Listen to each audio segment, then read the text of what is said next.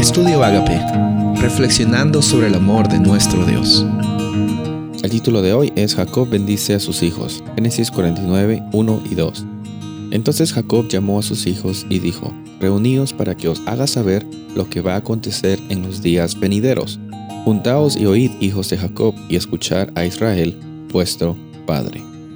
En el capítulo 49, el penúltimo capítulo del libro de Génesis, Jacob está invitando a sus hijos para que escuchen eh, las bendiciones que él tenía para él y una profecía, profecía para cada uno de sus hijos, eh, inspirado por Dios, es que Jacob empieza a mostrar eh, un, un panorama de cada uno de los hijos que él tenía y cómo es que ellos iban a salir adelante en la tierra también que había sido prometida para, para ellos y para su descendencia.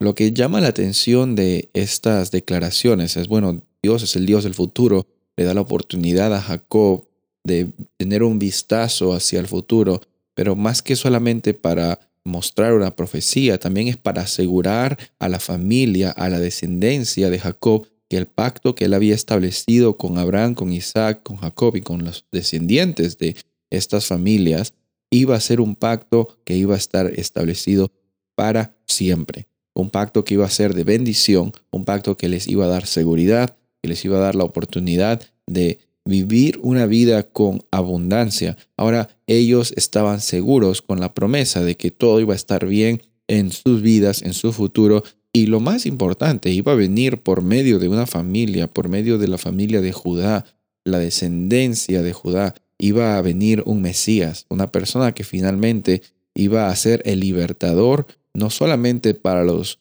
eh, miembros del pacto de Abraham, Isaac y Jacob, sino para toda la humanidad.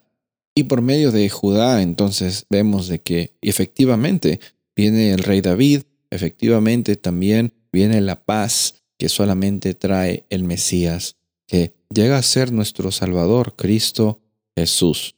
Por medio de Cristo es que tú y yo tenemos la oportunidad de también ser parte de este pacto que había sido establecido para estas familias, porque Dios nunca estaba intentando eh, tener un club exclusivo de personas que iban a ser bendecidas, no, Él estaba usando familias específicas, la familia de Abraham, Isaac y Jacob, para que por medio de ellas las personas lleguen a recibir esta experiencia de, de abundancia. ¿Qué es la abundancia? que tanto mencionamos, bueno, es la experiencia por la cual tú y yo hemos sido creados. Hemos sido creados para reflejar la gloria de Dios, para vivir constantemente con Él, para vivir con gozo y con libertad. Y en Cristo Jesús tenemos la oportunidad de vivir esa realidad hoy.